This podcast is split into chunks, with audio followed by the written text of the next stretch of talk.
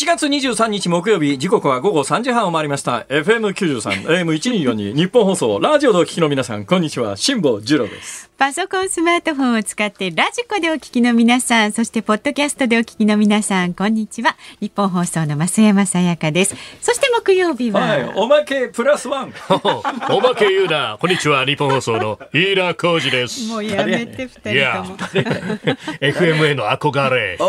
あの、飯田君は今朝の番組やってからですね、引き続き、え、なんか噂によると明日特番があるらしいじゃないですか。おーありがとうございます。明日そうなんですよ。朝の番組はもちろんあるんですが、ええその後午後1時からですね、えー特別番組がございましてよく、働くいね。やアフターコロナの新しい働き方今日、明日、お休みだよね。4連休ですよ。今日なんで休みなのか分かってる人はほとんどいないと思いますけどね。今日は海の日が移動したんですね。今年に限り。はい今年に限り海の日でが移動してお休みになってます。来年のまだスケジュールっていうか、こええれ法律で確か休み移動してるかなんかだから、そうですねはいということは来年7月23日オリンピック開幕の予定になってるじゃないですか。そうですね来年の7月23日は金曜日ですよね。金曜日ですね当然ここを休みにしたいですよね。うんうんそうすると、お今年の、今年はなんで今日明日休みかというと、はい。海の日を今日に持ってきてうん、1日休み。で、はい。本来は明日がオリンピック開幕だったので、ええ。明日は体育の日をスポーツの日と名前を改めて、明日に持ってきて、きた。だ今年限定でここに2連休を無理やり作り出して、今年限定で4連休になって、もはい。ともとオリンピックが始まる金曜日の前の日から休みにしましょうということで、うん。みんなすっかり忘れてるよね。ね。だけどこれ来年は今のところ何も決まってないけれども、ね。もし仮によ、ええ。オリンピックが順調にできるようになったとすると、うん。7月23日の金曜日がはい。開会式だから、当然この日は休みにするよね。ええそうするとなんかやっぱり同じような手段をするだろうね。多分そうですね。今年と同じかな。だから前日の22日、来年は1日前倒しで22日をうん。海の日を持ってきて、はい。23日をスポーツの日を持ってきて、というようなことがおそらくされるんだろうけれども、そういうところまでたどり着くかどうかっていうあたりが、実は今日は後半でそういう話になりますから、はい。今日の番組を2時間聞いていただければ、うん。東京オリンピックが来年できるかどうかのお、そのあたりの予想はしっかりと飯田君がやってくいや、れるとまた、また、また、やめてください、また。そこで丸投げするのやめてくださ木曜日い。丸投げの木曜日です。いきなり申し訳ございません。あの、昨日から継続してお聞きいただいている方以外には何の関係もない話ではありますが、一応社会的責任を取る形で、私皆さんに一言お詫びを申し上げます。どうしました？本当に申し訳ありませんでした。昨日私ですね、はい。自分の曲のリクエストをするにあたって、郷ひろみさんの2億4000万の瞳、エキゾチックジャパンという曲をリクエストしたんですが、はい。その曲がかかった時思わずですね、えで山陽新幹線全線開開通の記念ソングかなんか言ったんですが、全くのデタラメでございましてですね、このエキゾチックジャパンは国鉄の最後のキャンペーン。ああ、だから。国鉄が民営分割民営化される前の国鉄の名前で行われて一番最後のエキゾチックジャパンというキャンペーンの名曲ですから、そうか。これは間違えちゃいけないとこでしたね。あの、ディスカバージャパンから始まったキャンペーンですよ今日ね。しっかりと熱心なファンのリスナーのですね川内さんという大阪の知り合いからメールが来てですね。あそうですか。さん間違ってますよ。えーえーえー大阪でラジコで聞いてる身内がいるという身内がいる。ありがとうございます。恐ろしいことが判明してですね気づいたことあったら何でも送ってください失礼。しました。ね私、あの、謙虚に謙虚に間違ったことを言ったら必ず謝ると、は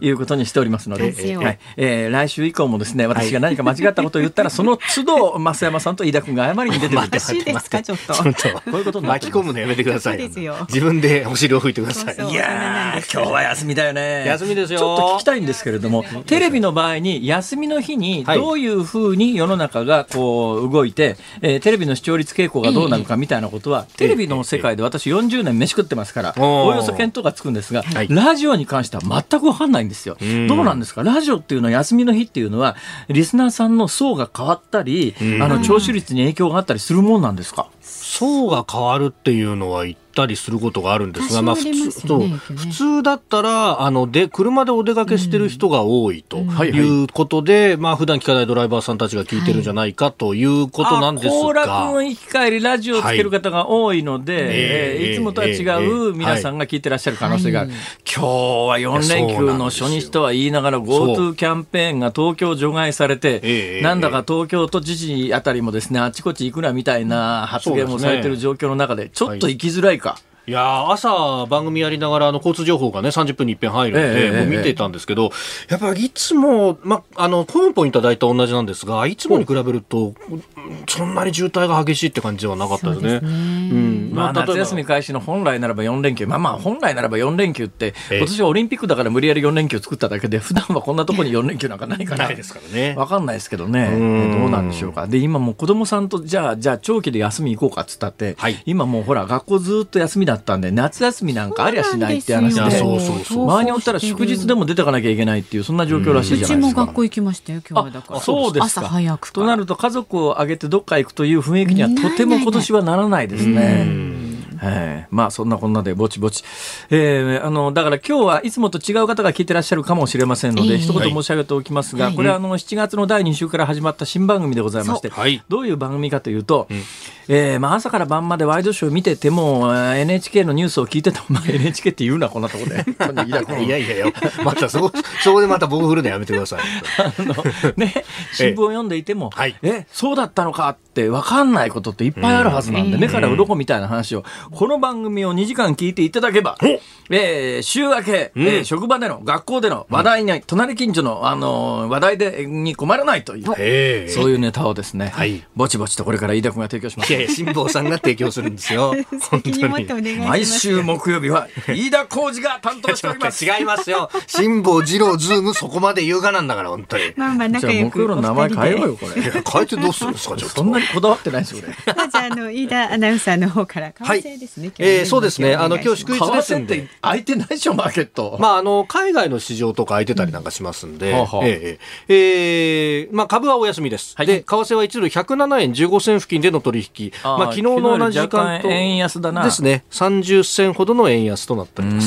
はい。そうですか、えー意外なことにですねヨーロッパがもうすでにあのー門戸を11カ国日本人に開放しておりますからおーだから海外旅行行こうと思えば飛行機ももう普通のあの定期航路復活してますからうんねだから行こうと思えば行けるんですよそうですね行こうと思えば行けますが行けますが帰ってきたら2週間軟禁状態そうですね。そういうことになります。ねはい。えーそういうのはやっぱりなんとなく相互主義ってわけいかないんだろうね。でもね、医療現場の、ね、人に聞いたら、結構やっぱり海外路線こうオープンしたじゃないですか。はい。で、やっぱり感染拡大地域で南半球のブラジルあたりからいらっしゃる方で、はい。結構空港の検疫所で引っかかって、PCR 検査陽性になって、そのまんま即、全く健康なんだけど、はい。えー病院に感染症病棟に、今も俺感染症2類ですから、うん。もうあの、この感染症の方を扱うにはもう全員防護服みたいな感じで、えそれで聞いたらですね、はい。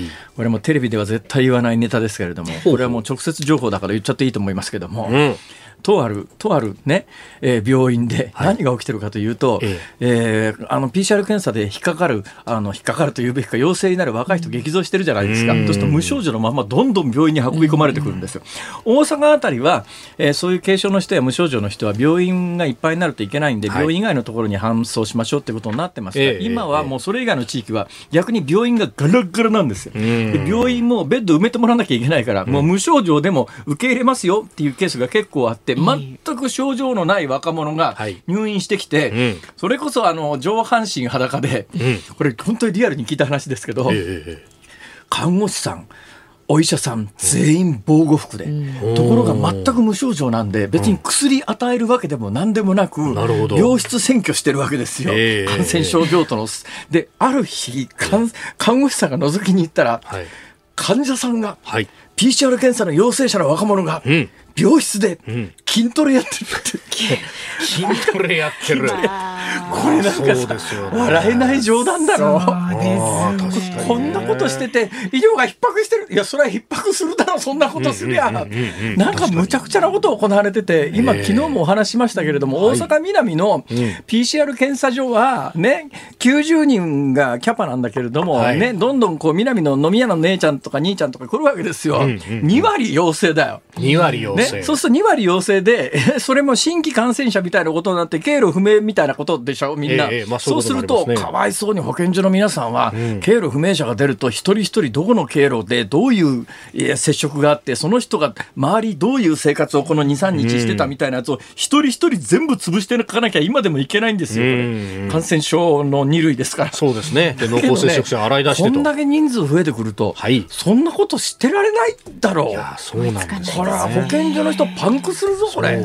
そう。その上、そのぐらいこう広がってて、ええ。来た、検査に来た人の2割がガンガン引っかかるみたいなことになったら、クラスターどころの話じゃなくて、要するに普通に、大阪でも南でもはい。広まってるっていうことだから、もうこれクラスター見つけて、そこからこう辿っていって、そこを潰したら感染が止められるとか、そういう病気じゃないってそろそろ気がつけよ。市中感染じゃないね。なんなんだよ、これ。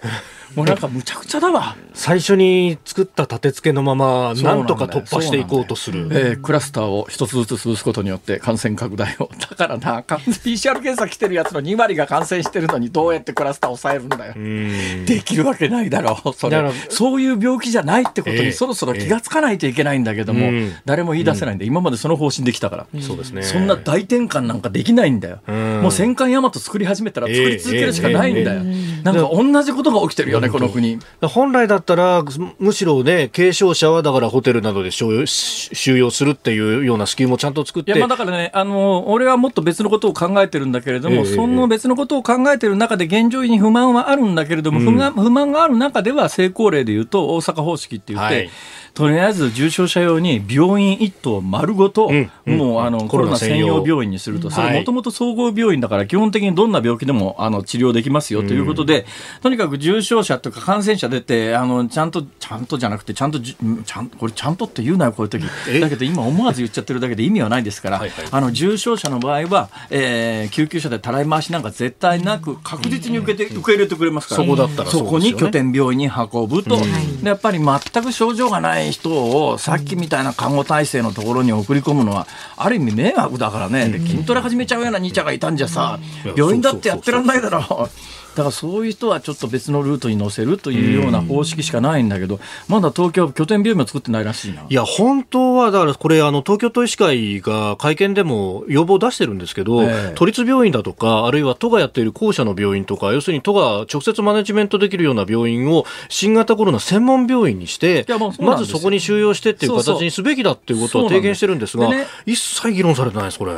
東京都知事、毎日毎日だ、今日の感染は200人突破しましたっていうのが仕事か？で、それを毎日毎日言うことで、何を狙ってるんだ、何をしたいんだ、どこに持っていきたいんだ、うん。都民を。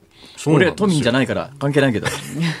いや、で、あの、朝日新聞が週明けぐらいに結構詳しくで出してましたけど、もともと3日遅れのデータが毎日出てきているっていうことが、ね、分かってるわけですよ。あの、ファックスで送り合わなきゃなんないからっていう。大体、いまだにさ、こんだけ問題点が指摘されてるのに、はいお医者さんが自分が把握した感染状況を保健所にファックスして、保健所が東京都にファックスして、全部のファックスをこうつなぎ合わせて3日遅れのデータを出してくるって、ええ。江戸時代じゃないんだから。いいやや、江戸時代にファックスないか。そうです。まあ、江戸時代だと飛脚ですけど。大体今時、普通の家でファックス使ってる家すらほとんどないぞ。なこんなもんメール一発でで連絡できないのか？多分マニュアルがきっとこういう連絡はファックスでしなさいって書いたんだろうな。多分そうだと思います。これだけどその問題点ってもう何ヶ月も前に指摘されてるからさ、はい知事の一言でさ、ファックスやめ、ねえ電子メールで情報交換って言うとダメなのかしら？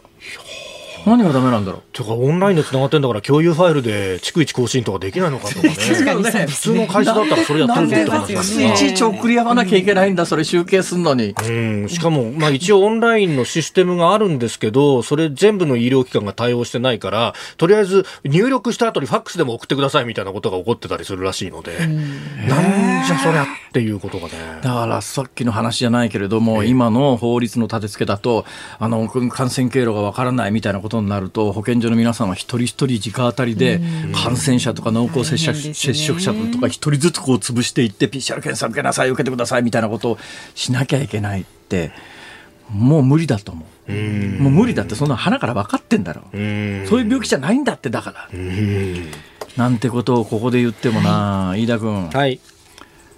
正解目指す？いや、待って待って待って。まあまあラジオを聞きのねあなたのご意見もねお待ちしてますよ。メールは増山さんナイスなセーブいや、本当。ズームアットマーク一二四二ドットコム。それからツイッターでもつぶやいてくださいね。ハッシュタグ漢字で辛坊治郎カタカナでズーム。ハッシュタグ辛坊治郎ズームでつぶやいてください。お待ちしています。ニッポン放送辛坊治郎ズームそこまで言うか。このコーナーでは辛坊さんが独自の視点でニュースを解説。まずは昨日夕方から今日にかけてのニュースを1分間で紹介するズームフラッシュです。GoTo トラベルが始まる中日本医師会が我慢の4連休を呼びかけ不要不急の外出自粛を要請しました。検察刷新会議の委員が会議の運営に不信感を持ったなどとして辞任する意向を法務省に伝えたことが分かりました。アメリカ政府がテキサス州ヒューストンにある中国総領事館の閉鎖を命令しました。新型コロナウイルスの影響で延期された東京オリンピックの開幕まで今日で1年となりました。高速道路の最高時速が一部区間で120キロまで引き上げられることになりました。お結構多彩なニュース入ってますね。そうですね。飯田君あたりはやっぱりこの、はい。アメリカがテキサス、ヒューストンの中国総領事館の閉鎖ってこれ引っかかるっしょ。これは引っかかりますよね。これ何が面白いってえねえ、これええもうもうすぐなんか21日に1日ぐらいに通告して、そうですね。3日か4日以内に出てけみたいな話になったんで、これ全部物運び出せないと思ったらしくて、中国総領事館の中庭でははい、どうも、ええあの、石油缶みたいなものに、石油缶じゃないか。カンカンの中に書類を入れて燃やしてる映像が上からストントに見えてる。はいスパイ映画みたいですね、とりあえず。まあ、まあ、まあ気持ちわかるよね。んそれは別にそんなに機密書類じゃなかったってさ、置いといて後で見られるの嫌だよね、きっと。だからとりあえず燃やしとこうかっていうことになるんでしょうけどええ、まあどうもスパイの拠点だったんじゃないのっていう話になってますが大体大きな声では言いませんけれども、はい。ね、ええ。小さな声では聞こえませんが、私の知ってる限り 大体総領事館なんてものは、はい。おおむね結構スパイさんがたくさんいらっしゃるところというふうに聞いております。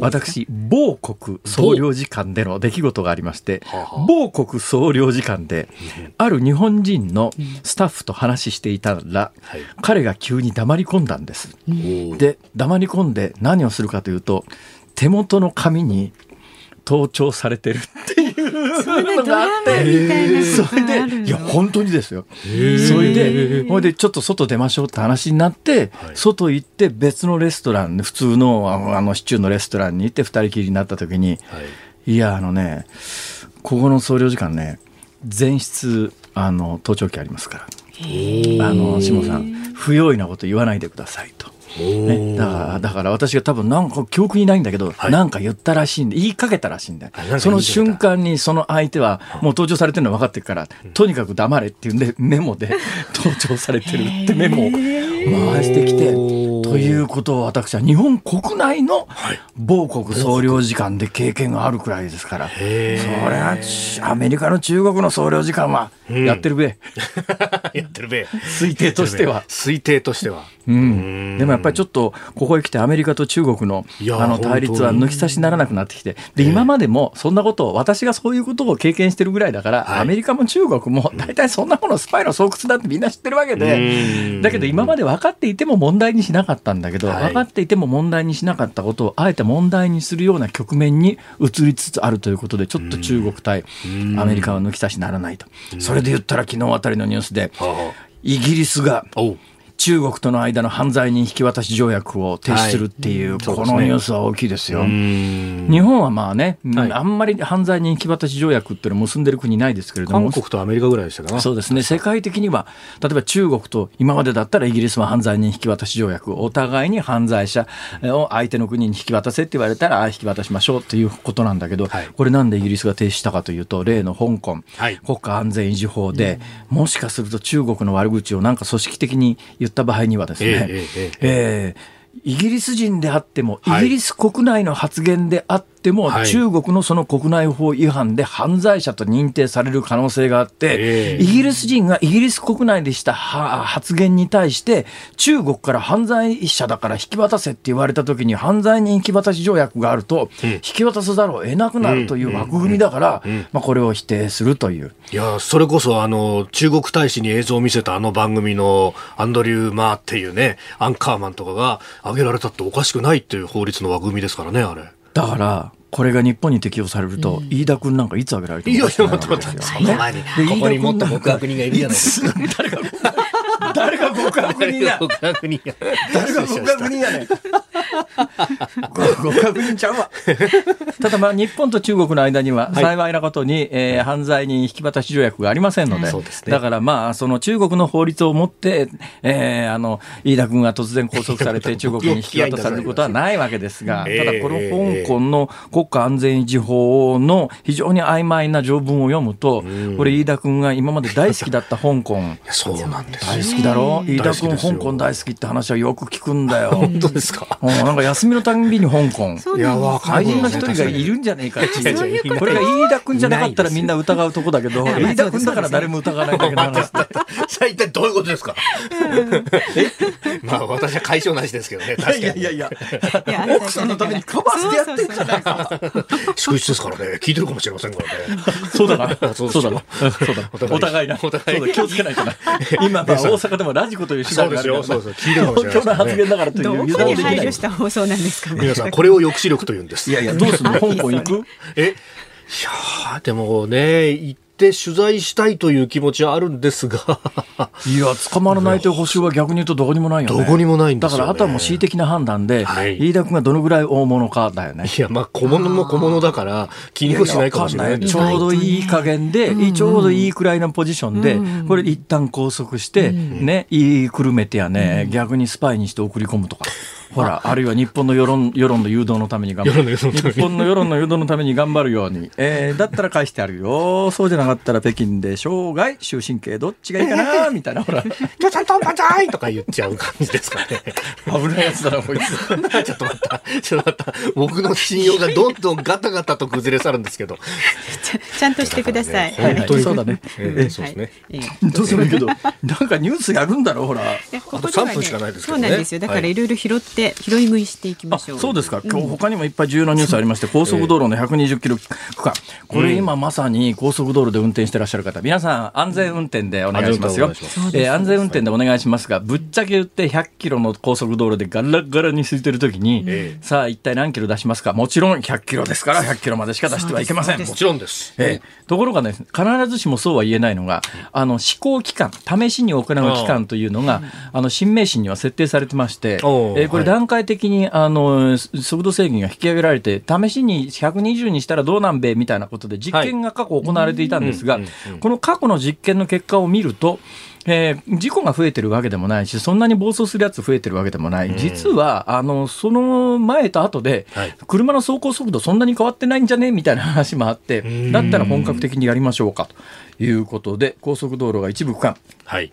片側3車線で、ええ。ーなおかつ環境が整っていて120キロでも、うんえー大丈夫だっていう区間、確かね、5箇所か6箇所だと思うんですけどね。ええ。はい。新東名とか、常磐の柏のあたりとか4路線5区間ですね、常磐道柏水戸、えー東関東道千葉北成田。新東名の御殿場浜松稲佐。東北道浦和佐野スマート。東北道花巻南盛岡南のえー4路線5区間で、えー最高速度が120キロになります。ただしこれ、いつなるかは決まってないんですねん。方針が決まったという段階ですから。はいとなると、あの、速度制限120キロ。それで言ったらね、ドイツのアウトバーンなんか昔からほら、速度制限ないって言うじゃないですか。はいうん。本当にないのかと思ったら、うん。あのね、速度制限つけるところも増えてきてるらしいですが、いまだにやっぱり速度制限ないところもあるらしくて、うん。実際に180キロで車走ってるらしいよ。危なくないです180キか。危ないよな。危ないでしょ。でもヨーロッパって速度制限があるとバチッとその速度までみんな落としてその速度で60キロの60キロでわーっと走っていきますよね。日本はなんか本音と建前でなんですよ。なんか引っかかったら運が悪いみたいなところがありますけど皆さんそんなことありませんよ。速度制限は大切ですから。ええ。しっかり守って安全運転をお願いいたします。飯田君どうだろう？こういうこの辺りでバッチリです。ご意見あれば、ズームアットマーク一二四二ドットコムまでお寄せください。なんでそん何でも結構ですからね。さあ、ズームオンはこの後4時台にもお送りします。7月23日木曜日時刻は午後4時を回りました有楽町ニッポン放送第三スタジオから辛坊治郎と増山さやかと。飯田浩司がお送りしております。いやー、飯田君。どうしました？東京、大阪を行き来してるとね、はいい、ろんな違いがあるんですよ、やっぱりね。で、先週末にうん大阪で、大阪環状線というですね、東京でいうとはいはい山手線みたいなやつに乗っかったんです。ええで、混み方は、うん昨日私、本当の東京の山手線に乗った時とほぼ同じぐらいな感じだったんです。うんで、車両の、まあ、座席はほぼ埋まってます。つり革の3つに1つぐらいが誰か捕まってますぐらいの混み具合で、パッと入ったドアで車両の半分が見渡せる状態だったんですが、うん大阪の車両では、はい。えーその半分見渡せる中で、4人ぐらいがマスクをしてませんでした。はいなるほど。東京ははい。全員着用。あ今もう東京はマスクがないと街歩けない雰囲気だよね。あ。まあまあまあ、そうですね。そうですね。たまにしてない人見かけるぐらいで。いや、今もう東京でマスクしてないとね、視線が痛いと思うよ。線がね。昨日私ね、玉坂ここオンエアの時マスクしないじゃないですか。はいでそのまんまエレベーター降りて、外に出た瞬間に、ん周りの視線で自分がマスクしてないことに気がついた。お感じるんですね。俺最初は、俺東京でむっちゃ有名になっちゃったと思って、俺東京で有名人じゃんとか。みんな俺の方見てるよ。やっぱり日本放送でレギュラー番組始めたから、俺東京で有名人になったんだなと思ったら、よく考えてみたら、そういう目線じゃないんだよ。つまり大阪で、私も大阪でもね、そんな顔がバレることめったないんです。というのは私ね、基本大阪の仕事はスーツ着てますから。でスーツ着てネクタイ締めてるとはい。言われること結構あるんですが、うん。それ以外の時って私はあの基本ほら、T シャツに、そうですね。えジーパンに、サンダルという、うん。それぞれはみんな非常に高いものなんだけれども、パッと見高く見えないものを中心に着てるじゃないですか。そうですね。そうでしょ？今日のだってこれあのね、えー神戸の、はい。おお祭りのイベントでタダでもらった T シャツのように見えて、ええええ。実は神戸のイベントのはい。PR でタダでもらった T シャツなんですけどね。そうじゃん。そうじゃないですか。そういう格好で歩いてると、はい。そうそう言われないんです。だけど、玉坂、大阪で言われた時には、はい。自分が何か他の理由で目線を浴び、視線を浴びてるのか、それとも自分が相手に認識されて視線を浴びてるのかっていうのはええ感覚的にわかるんですよ。うん。ね。ところが昨日ここの局出た時には、はい。視線はいっぱい浴びるんだけれども、え違う。これは、俺はこれは有名人だから視線を浴びてるわけでは決してない。なぜだとこう思った時に、あマスク忘れてると思って慌ててカバンの中からマスク引っ張り出してですね。い。やー東京ってある意味大阪よりずっと監視社会ですね。ああ、そう、監視的なまあ、ね。だけど、まあ、大阪と東京の感染状況というと、今日366人でしょ、はい。東京で、昨日大阪で121人なんですよ、うん。PCR 検査の数が大体でいうと、はい。東京4500、大阪1500で3倍なんですよ。うん。となると、ほぼ同数と考えていいですね。ん。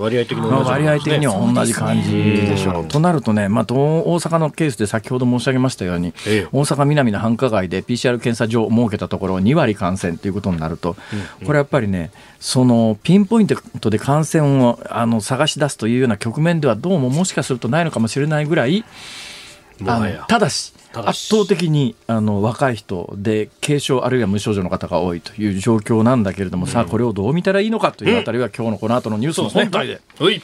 じっくりお話しするということになっておりますか。はい、そうですこの後は辛坊さんが独自の切り口でニュースを解説するズームオンです。ニッポン放送がお送りしています。辛坊治郎ズームそこまで言うか。この時間は辛坊さんが独自の視点でニュースを解説するズームオン続いて特集するニュースはこちらですメディアが報じない新型コロナの不都合な真実昨日の番組の中でも予告されてましたが、昨夜辛坊さんはとある研究者の方と会い、これまでに発表された新型コロナウイルスに関するありとあらゆるデータを数学的に分析した結果を入手したということなんですね、辛坊さん。え言ってたよどんな振りですか、それは。いやいや、出たじゃないですか昨日したんですけどね、ちょっと待ってくださいね。あの、後ろ振り向きますから、飯田君、その間なんか喋っててくれますか？ちょっと待って、なんか喋っといてくれますかって。出しとけばいいじゃないですかや、本当ですよその分厚い紙が。ね。結構すぐ出てきましたね本当にね、ええ、そんなことなんですけれどもね。はあはあいやー、まあね、ものすごく面白いことがわかりますね。つまり、あの、緊急事態宣言とか行動変容というのが、はい。どのくらい感染者数の推移に影響してるかとかっていうののね、うん。数学的っていうかですね、びっくりしたんですが、はい。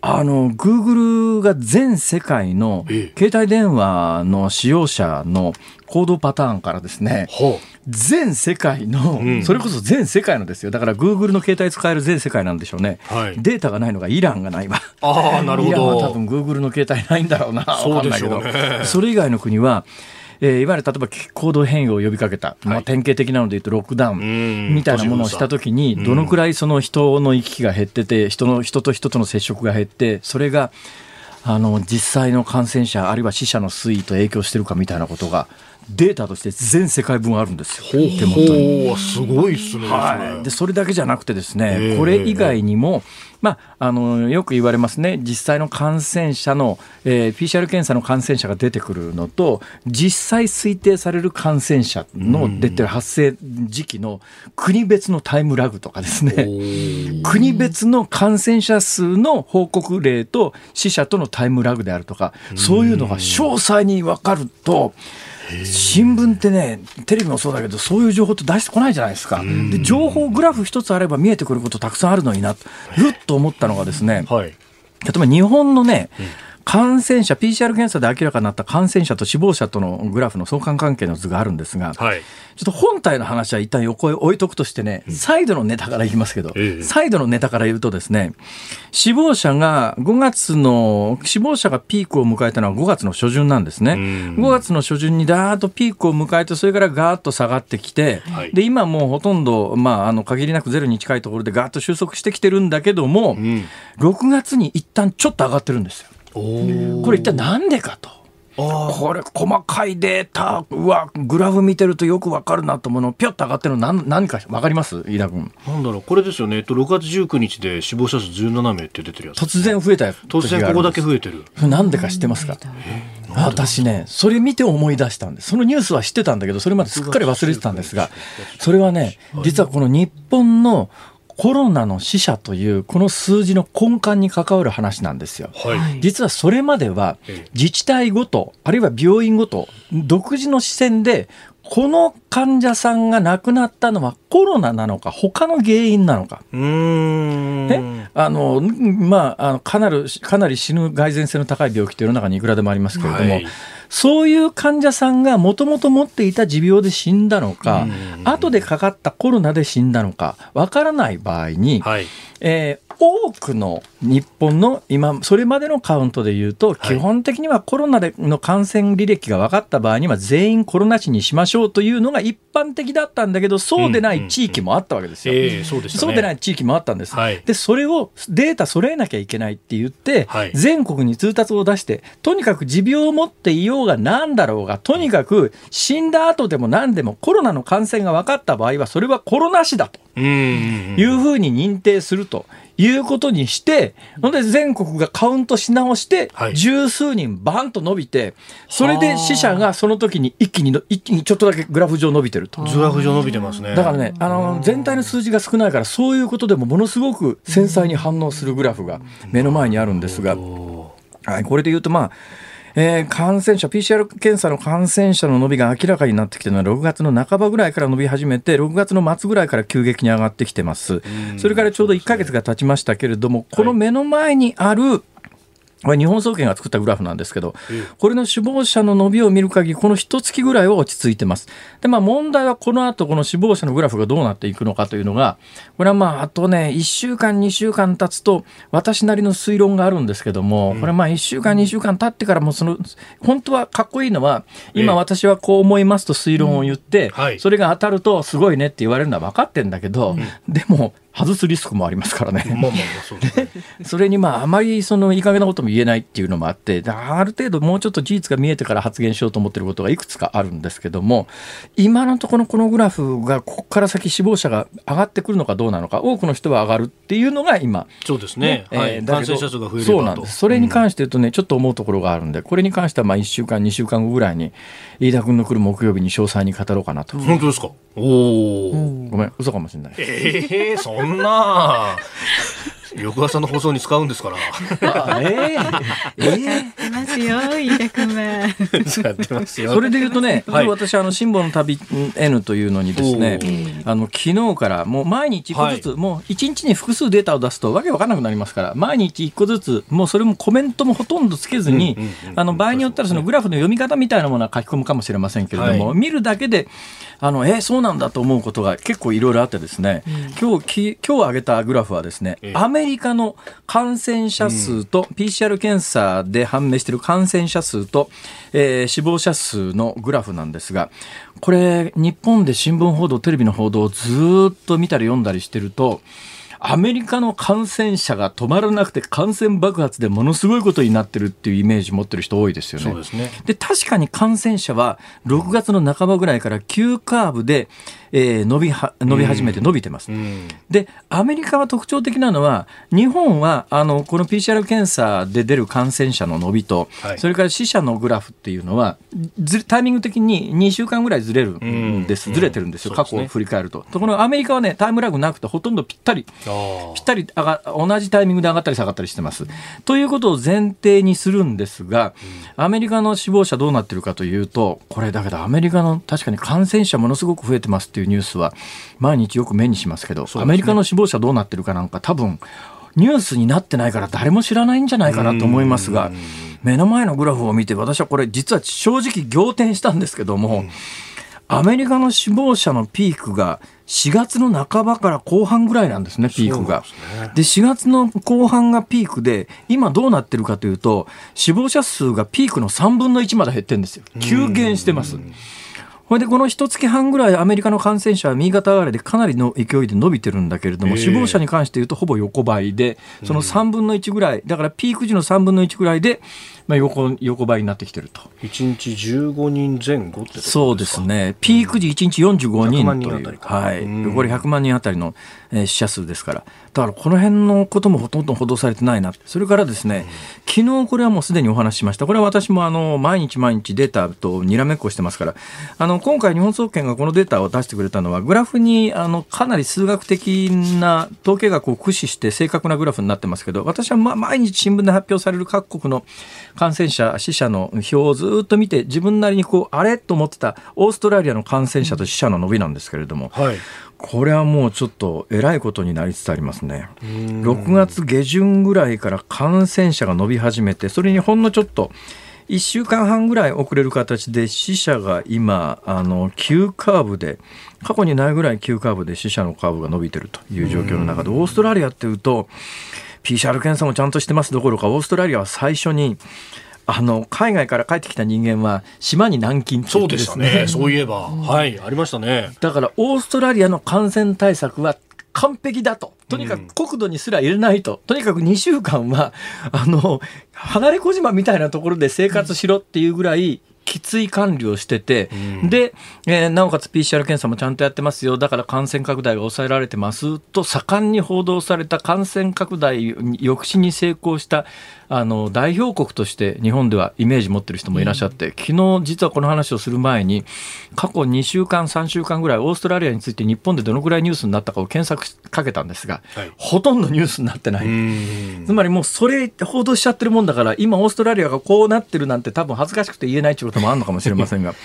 オーストラリアは実は6月下旬から感染者も死者もものすごい勢いで伸びてきてると。うんうん。メルボルンがロックダウンしてますね。それで言ったらあれですね、あの、日本政府は、はいオーストラリアは一番最初に輸。入の国境を開ける4カ国、ハードル下げた4カ国のうちの一つがオーストラリアで、そういえば。だから、あの、2つのことが言えるのは、1つは、はい。つまりこんだけ頑張ってロックダウンするどころかもう島にん海外からの帰国者軟禁するような政策までしたってそう簡単に感染拡大止められないっていうロックダウンしても止められないということですね。でロックダウンすしたらどのぐらいの効果があるかっていうのがですね各国別に全部出てるんですが、うん。これがねちょっとこれが今日は一番衝撃データなんですよ。これまだツイッターに上げてないデータなんですけれども聞きたいですか？聞きたいですよ。ちょっえ？ももったいぶって。と、もったいぶって。例えばどの国の話を聞きたいですか？いや、まあ日本をまず聞きたいですけど、それ日本ですか？日本のロックダウンのデータですか？日本のロックダウンはですね、Google の応報データっていうんですが、あの、どのぐらい人間の行き来が止まったかっていうとですね、ええ。ー一番下がってるのは、あこのグラフによると5月の頭ぐらいが一番下がってますえ。ね。えー一番下がってますね。ステイホームで今はだいぶ戻ってきてるけれども100%にまでは戻ってきてないですがそんなに日本はね行動変容でまあでもピーク時は半分ぐらいまでは落ちてますねこれね。うん。それで言うとねやっぱり注目はスウェーデンでしょ。う、おお。スウェーデン、はい。スウェーデンっていう国はこれ変わった国でですうね、ん。あの欧米軒並みロックダウンってって都市の封鎖をやったんですがスウェーデンだけやらなかったんですね、はい。でやらなかったスウェーデンがどうなんだというとこれはですねもう欧米のメディアも日本のメディアもそうなんだけども基本的にやっぱりロックダウン賛成で政治的な背背景もあってロックダウン賛成というメディアだったりなんかするとやっぱりスウェーデンはロックダウンしてませんから、はい。あロックダウンしてないから大変ひどいことになってるっていう報道をするわけですが、うん。実態を見てみるとですね、はい。スウェーデンの死者数って4月の後半をピークに見事に右肩下がりで、うん。これ他のヨーロッパの国とほとんど一緒なんですね、これ下がり方がう。んただし、感染者数だけはね、5月の下旬から急激に伸びました。これ一旦伸びた理由があって、はいスウェーデンって日本とあかなり似てるところがあって、PCR 検査はよほど熱があって必要じゃないとできないって。うん。で、それに加えてスウェーデンって、はい。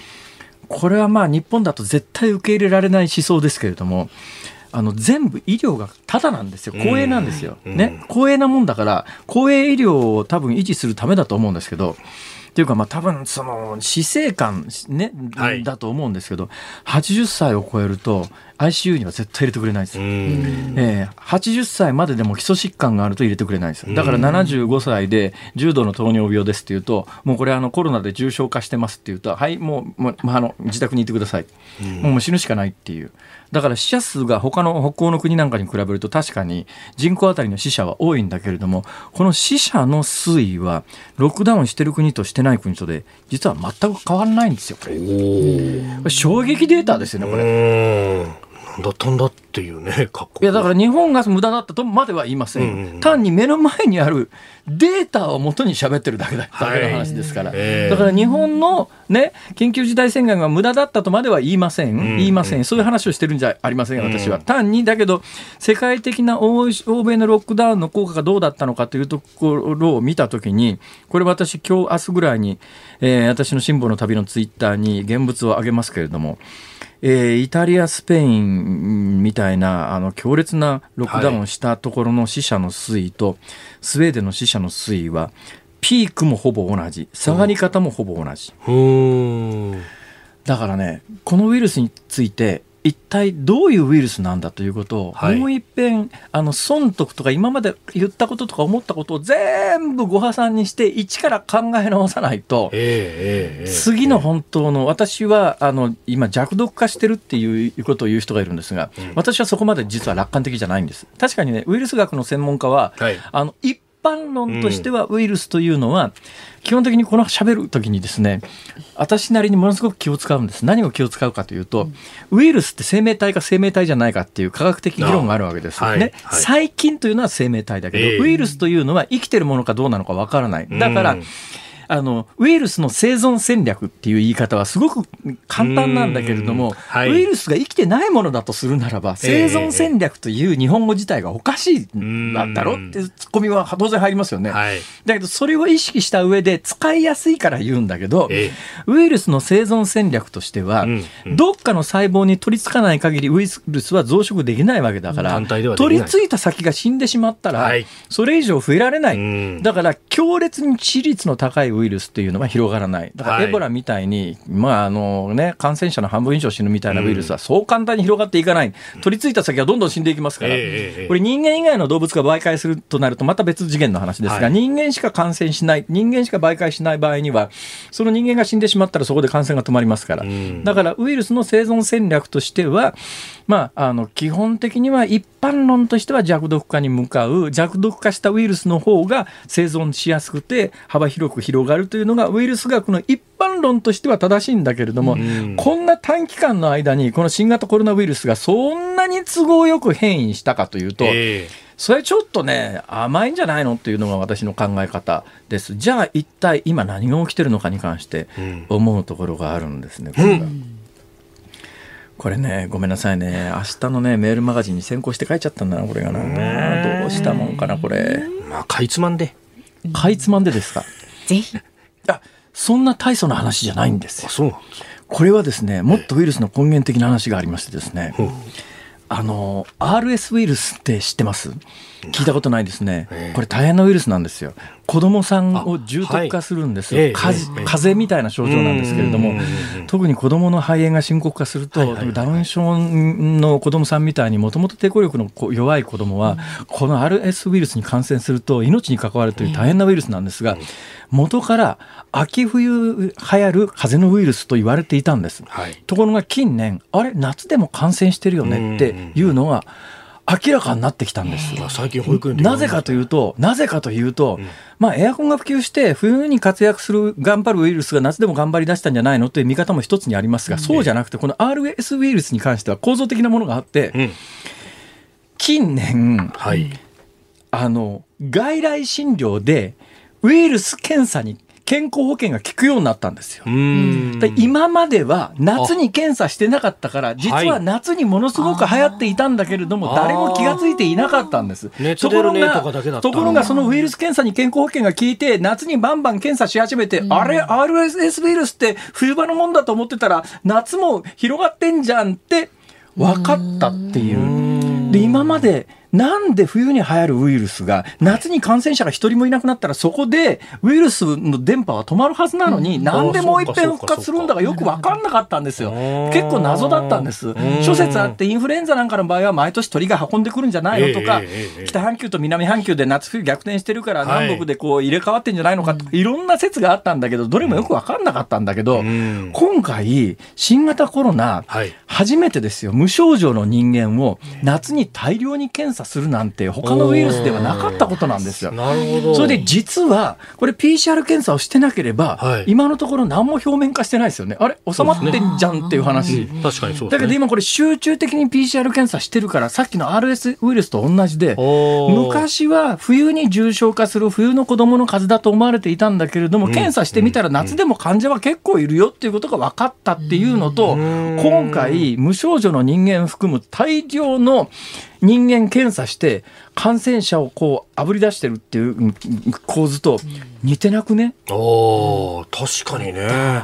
季節ものの病なんてものはひょっとしたらないのかもしれないと。いや、だからもしかすると重症化しないには、うん。例えば人間の側の免疫力であるとか、あまあウイルスの側の事情も当然あるだろうと思うんで、うんこのあたりがね、今後やっぱり2週間、3週間ぐらいでいろいろ見えてくることがあるだろうというのは、そういう伏線です。ん。なんとなく概略で分かっていただけましたか？わかります。どうですか、井田君？なんとなく。興味深いだろう？興味深いですね。さあこの時間はメディアが報じない新型コロナの不都合な真実お伝えしました。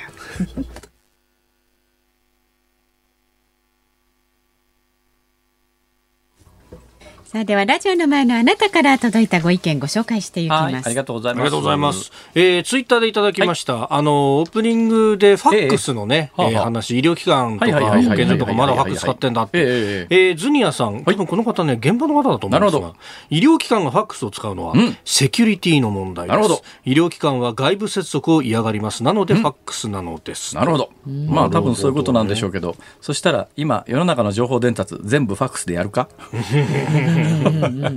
要するにそういう話なんだよ。つまり、そんなことしてるのはあんたとこだけでしょっていう、どうしてなのっていう、どうしてファックスじゃなきゃいけないのっていう、そこの発想なんだと思いますよ。それが正しいとするならば、というかそれが正しい、だ正しいっていうのはその方のご指摘は正しいと思いますよ。そのまさにその通りなんだと思いますが、ただそのファックスでなければ、セキュリティが保てないのならば、世の中の情報伝達を全部ファックスに戻すかっていう話ですよ。なあ、アホなって話じゃないですか。じゃあそのアホながなんでええ都庁の中だけまかり取ってんだっていう。飯田君、はい。おかしくね？いや、おかしいんですよね。これ、指摘されたのずいぶん前なんですよね、またね。はいすぐ変えられるだろうその日のうちに。うーん、なぜ変えられないっていうね。防衛庁は全部の機密情報をファックスでやり取りするか。うん。しないですよね。本当。アホな。はい。ありえー、それから、こちら、えー鉄道フラッグさん60歳、埼玉狭山市の方ですね。えー最近 GoTo トラベルとか GoTo イートとかいろいろ騒がしいですが、全くわけがわかりません。えー経済的効果を考えるなら、例えば消費税を期間限定で下半期0%にしますとかの方がわかりやすいし、効果的なんじゃないでしょうか。まあ飯田君消費税好きだね違う違う違うたまたまそういうメールが来ただけですよ。飯田君しょ だけどな最近つくづく思うんだけども、ええやっぱりその 3%5%10%、特にやっぱり価格は皆さん消費者の皆さんは大変だし敏感だというののは分かるんだけれども、でもねでもね。俺 最近さ、俺絶あごめん俺絶対使わないって言うともう申し訳ないな。たまたまうちは使ってないだけなんですけども、あの外食あの配達してもらう産業結構いっぱいたくさんあるじゃないあ、ですか。そうですね。あれそこそこの値段しますよね。しますね。自分で買いに行ったら290円のなんとか弁当がだよ。んうんそれなんか、もろもろ天気が悪くて上乗せになると、はいえー、1000円超えちゃうみたいなことがあるって私の知り合いが言うんだけど、いや、だったら自分で買いに行けよ。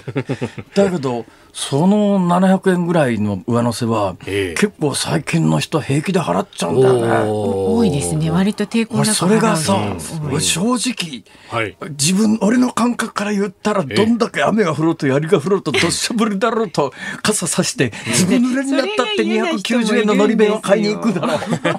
その時間を別に当てたいとかね、濡れるのが嫌だとか。いやそれ便利だよ。だからねいっぺんそういうのサービスを頼んだ人は、はい。もうもうもう週まあ何回っていうぐらいだからよっぽど便利なんだろうなわかるよそれは。よっぽど便利なんだろうなってわかる。だからねお金だけの話じゃないんだろうなっていう気が最近すごくしてんだわ。はい。さああなたはどうお考えでしょうか？メールは ZOOM zoom アットマーク 1242.com ツイッターはハッシュタグ辛坊治郎ズームでつぶやいてください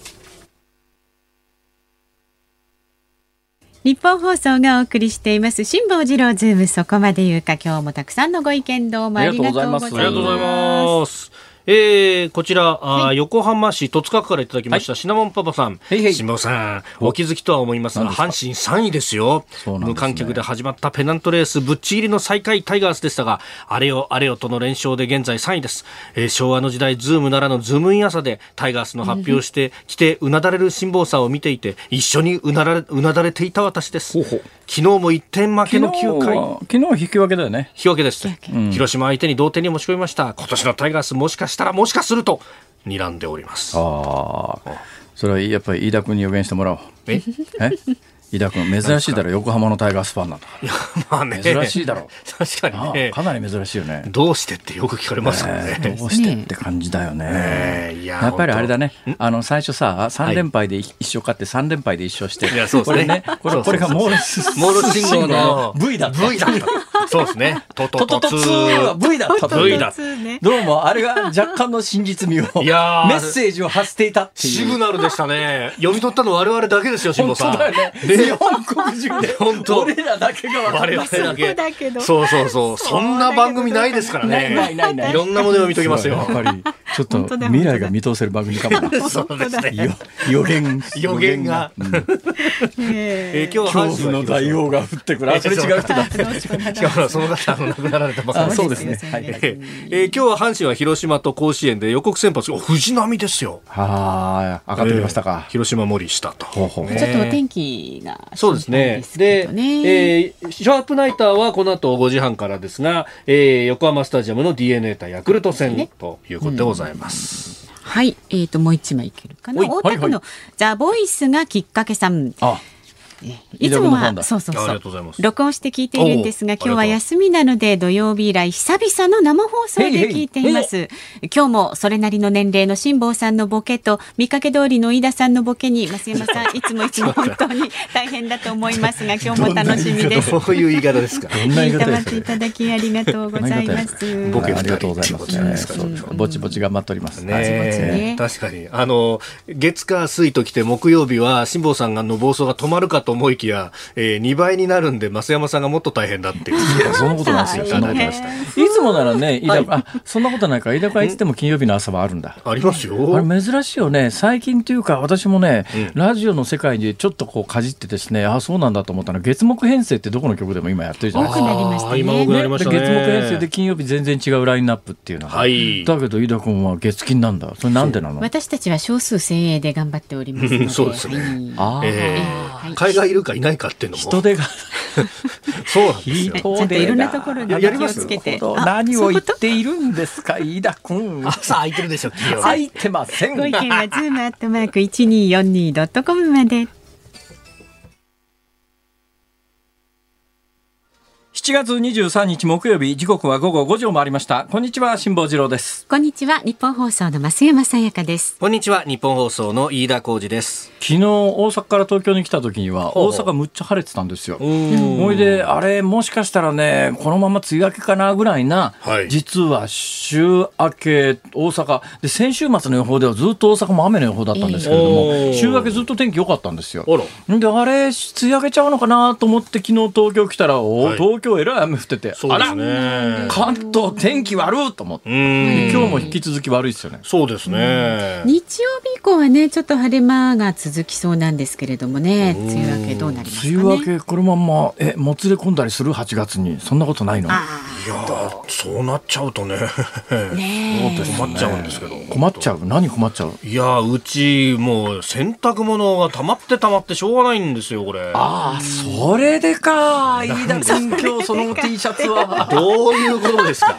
そういうわけじゃないですよ、別に。よっぽど着るものに困り果てたか。待て待て待て待て、何を言ってるんですか？何かがね。え、このあの、ストライプのね。白とグレーでね。そうそうそうそう。この真ん中のラインは革ですか？革だと思いますね、これ。え？革？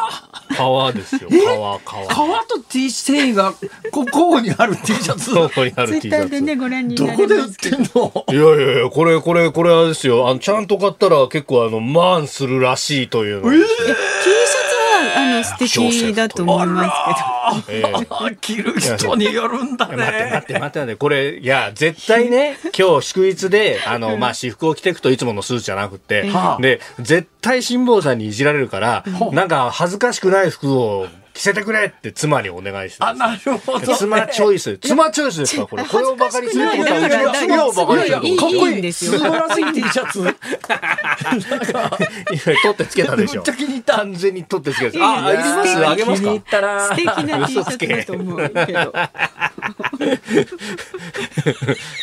こういう展開がどこかで来るだろうと思ったんですね。待ってたわけですね。そうそうそうそう。いか、いか罠にってしまった。完全な、はめられた。はめられたか 半端じゃないなこれ。はめられたか。さあ、あの そんな様子も見られますツイッターなんですけれども、番組始める前にね、あの辛坊さんのねちょっと撮ったりですとか、終わった後に実はね辛坊語録っていうのを撮ってるんですよ動画。知りませんでした。辛坊栄えた後なんですけど。そうそうですか。私が辛坊語録ということでその日に言った辛坊さんの、今日のハイライト。それどうやったら見られるんですか？ツイッターあのツイッターの番組のハッシュタグ辛坊治郎ズームでちょっとツイッター見てみてください。そうそう 毎日ね一生懸命私喋ってるんですそのツイッターで。そう先週の木曜なんかあんたも喋りなさいよって言って僕引っ張り込まれましたから。それはマーランス室長のメールと あれば。いやもうもうはい喜んでと。それはそうボーナスに響きますからね。そうですいいんですかリクエストしなくて。そうですリクエストはいお願いします。エンディングのリクエストです。今日ね雨降ってるこの雨を見てですね、あなんか穏やかに雨をめでるそういう気持ちになりたいなということで、雨といえば私の一番好きな曲。うん。バート・バカラク。雨に濡れても。どうですかね。今から用意できますかねあれ？大丈夫ですかオッケーオッケーオッケーあ大丈夫だと。うん。じゃあなるほど。海の日でなんか来るのかと思ったらそっちじゃなかった。海の日か、海は広いな大きいな え？同様の海ですか？あそうです、はい、海といえば海といえば。はいや俺ちょっとあんまり海ねいい思い出ないんだよ実は そうなんですか。実はね知らないだろうけど、うん実はね、ツイッターでつぶやいてる方いらっしゃいました。ツイッターはハッシュタグ辛坊治郎ズーム、えー、でつぶやいてください。ご意見お待ちしています。辛坊さんが独自の視点でニュースを解説するズームオン。今日最後に特集するニュースはこちらです。三島の青のりが名前を変更。その理由は？お好み焼きや焼きそば、たこ焼きなど粉もんには欠かせない青のりで知られる三島食品がこれまで漢字の青にひらがなでのりと書いていた商品名をすべてひらがなの青のりに改めました。三島食品によりますと原料となる筋青のりの気力的な不良が続き違う種類のものを使うことになったため消費者に原料が変わっていることを伝えたかったとしております。ちょっといいですか？どうしました？これで一体何をどう解説しろって言うんですか？ちょっといいですか？どうしました？ちょっといいな。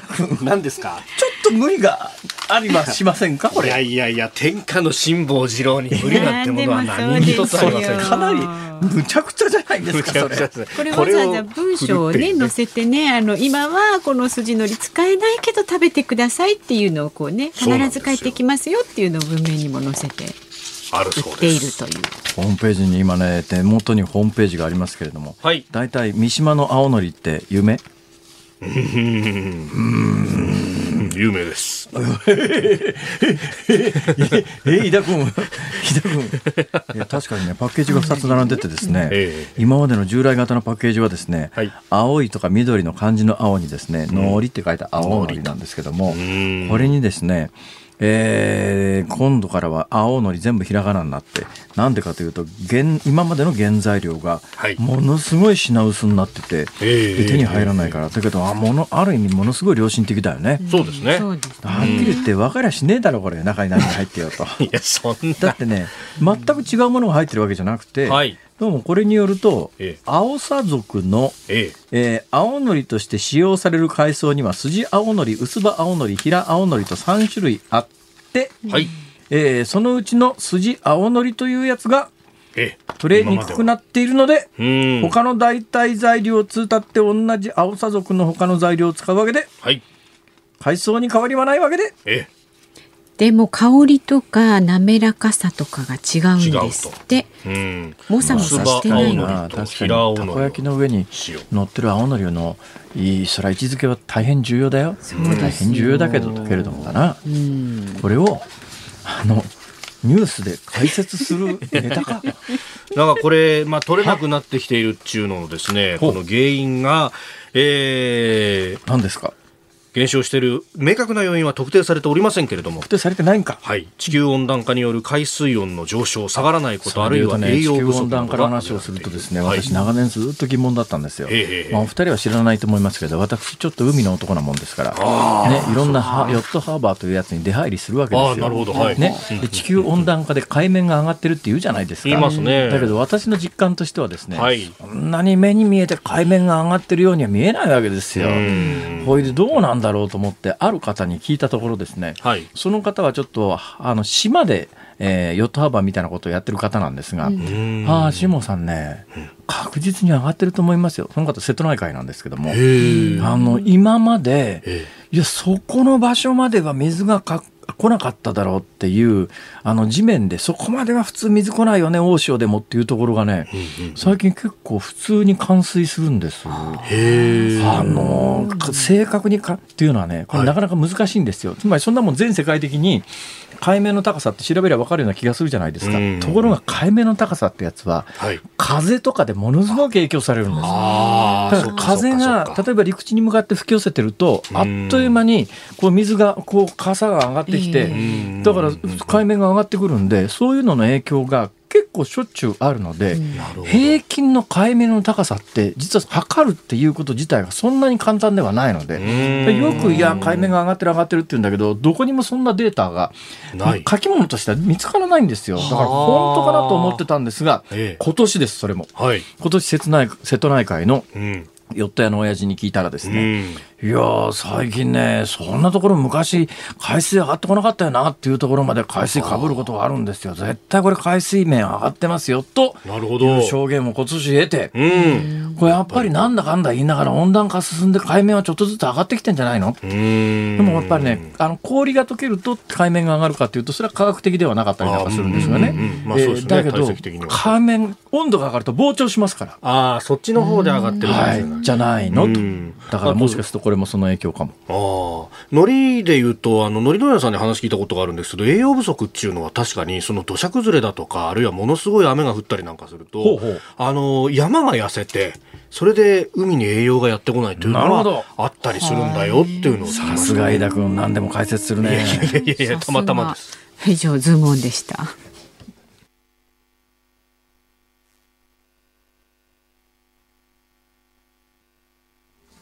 お聞きいただいているのは BJ トーマスで雨に濡れても、えー、バート・バガラック作曲の名曲であります。はいいいね。いいね。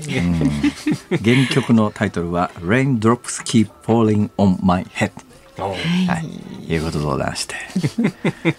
今宵も、あ、今宵じゃね。まだまだ昼。